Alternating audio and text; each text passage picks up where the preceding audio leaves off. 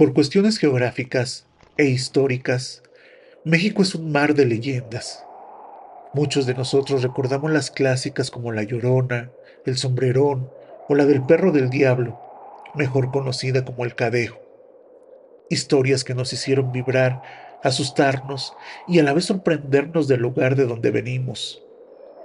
En Oaxaca, las leyendas son importantes porque además de que forman parte del sistema de creencias de nuestra cultura, algunas están tan permeadas en nosotros, al punto que se vuelve parte de nuestra realidad ordinaria, de los símbolos y de la forma en la que nos relacionamos. En esta ocasión, quiero compartirles la historia de la princesa Donají, una de las leyendas zapotecas que se presenta en la cultura oaxaqueña como aquella mujer con la gallardía para sacrificarse por su propio pueblo. Así que no los haré esperar más y pasemos a esta grandiosa leyenda.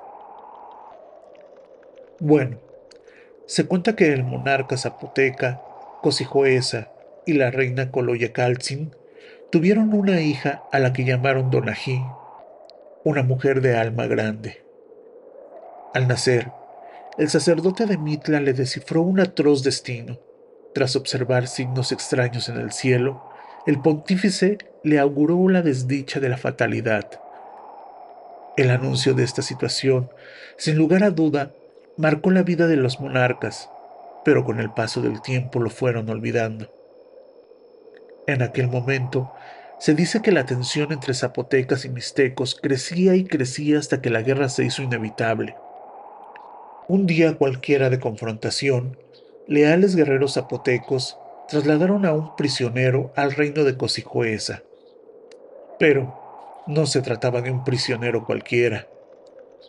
Aún estando malherido, su atuendo y su armamento indicaban que se trataba de un hombre de alta jerarquía, por lo que los zapotecas sabían que en la guerra cruel este hombre les podría ser de utilidad para gestar más adelante algún intercambio o una negociación. Se trataba del príncipe mixteco Nucán, hombre de fuego grande.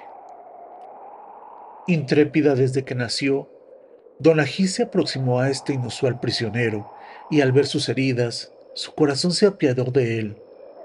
Lo alejó de cualquier espacio de batalla hasta que sus heridas sanaron y el dolor cesara. Pero aún, cuando el sufrimiento de este pobre hombre había desaparecido, la guerra mixteca se encontraba más vigente que nunca. Rogando, el príncipe persuadió a la princesa para que lo dejara en libertad. Con el regreso de su príncipe al frente de la batalla, el pueblo mixteco se llenó de confianza y tras un breve periodo de lucha, los mixtecas obligaron al rey Cosijoesa a abandonar Saachila el asentamiento más importante para los zapotecas. La guerra había terminado, pero Nucano mostraba desconfianza ante el rey zapoteca. Este había perdido demasiado en la guerra que sus pensamientos de venganza se presentaban por demás como algo inevitable.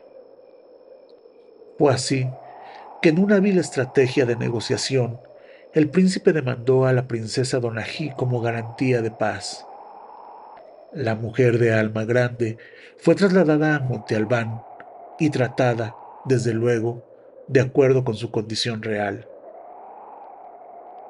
Desde entonces, la princesa de alma grande, aun con la buena vida ofrecida por el príncipe mixteca, vivía molesta y fastidiada.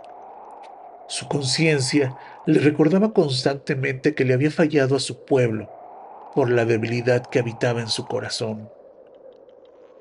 Al no soportar más la carga del espíritu, se convenció que la única manera de solventar su error sería reviviendo la guerra cruel.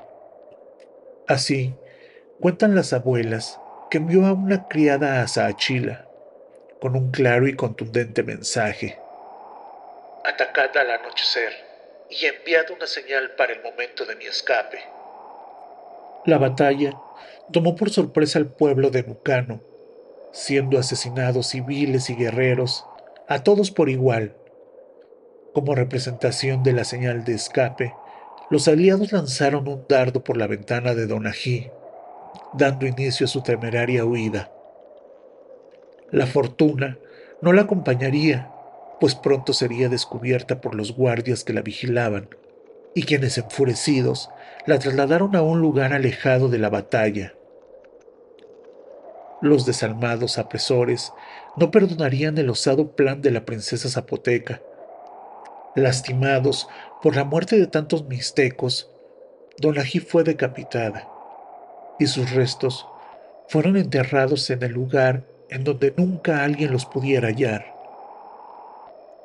Neutralizada la revuelta, el príncipe Nucano, el de fuego grande, jamás dejó de lamentar la muerte de la princesa. Seguramente, un poco de amor cabía en él. Así gobernó a los zapotecas y les cuidó celosamente, como ella lo hubiera hecho. El tiempo pasó, y un pastor que caminaba por la orilla del río Atoyac encontró un hermoso lirio del valle era tan terso y lozano que parecía un regalo hecho descender por la divinidad. Decidió tomarlo para él, y vaya, qué enorme fue su sorpresa. Al intentar desenterrarlo de la raíz, trajo a la superficie la cabeza de Donají, que permanecía intacta, sin pudrirse o degradarse. Parecía que la cabeza de la princesa únicamente había permanecido durmiendo. En honor a Don Ají, el escudo de la ciudad de Oaxaca de Juárez lleva su efigie desde hace 194 años, mismo que fue elaborado por José Joaquín Guerrero y José María Melo. La leyenda de Don Ají para los oaxaqueños representa no solo una historia de sacrificio, sino también de unión orgullo y de defensa de nuestra tierra, tal como escribió Alfonso Francisco Ramírez en su libro Por los Caminos de Oaxaca. Es así como vive en la leyenda y en el alma oaxaqueña la intrépida y generosa Donají, que inmoló su existencia por su pueblo, princesa que en su faz morena lleva impresa la melancolía de una raza vencida y la dulzura de los crepúsculos que iluminaron de gloria su cautiverio imperial. ¿Qué te pareció esta leyenda zapoteca? No cabe duda que México es uno de los países más ricos en leyendas y por eso, aquí en Relatos de Leyendas, trato de darte a conocer estas. Espero tus comentarios y si te gustó la leyenda, no olvides compartir y suscribirte a mi canal para disfrutar de más leyendas, relatos y creepypastas. Y si tienes algún relato que quieras compartir o quieres que hable de algún tema en específico, puedes escribirme al correo relatosdeleyendas.com. Sin más por el momento, me despido de ustedes, no sin antes desearles dulces pesadillas. Buenas noches y hasta la próxima.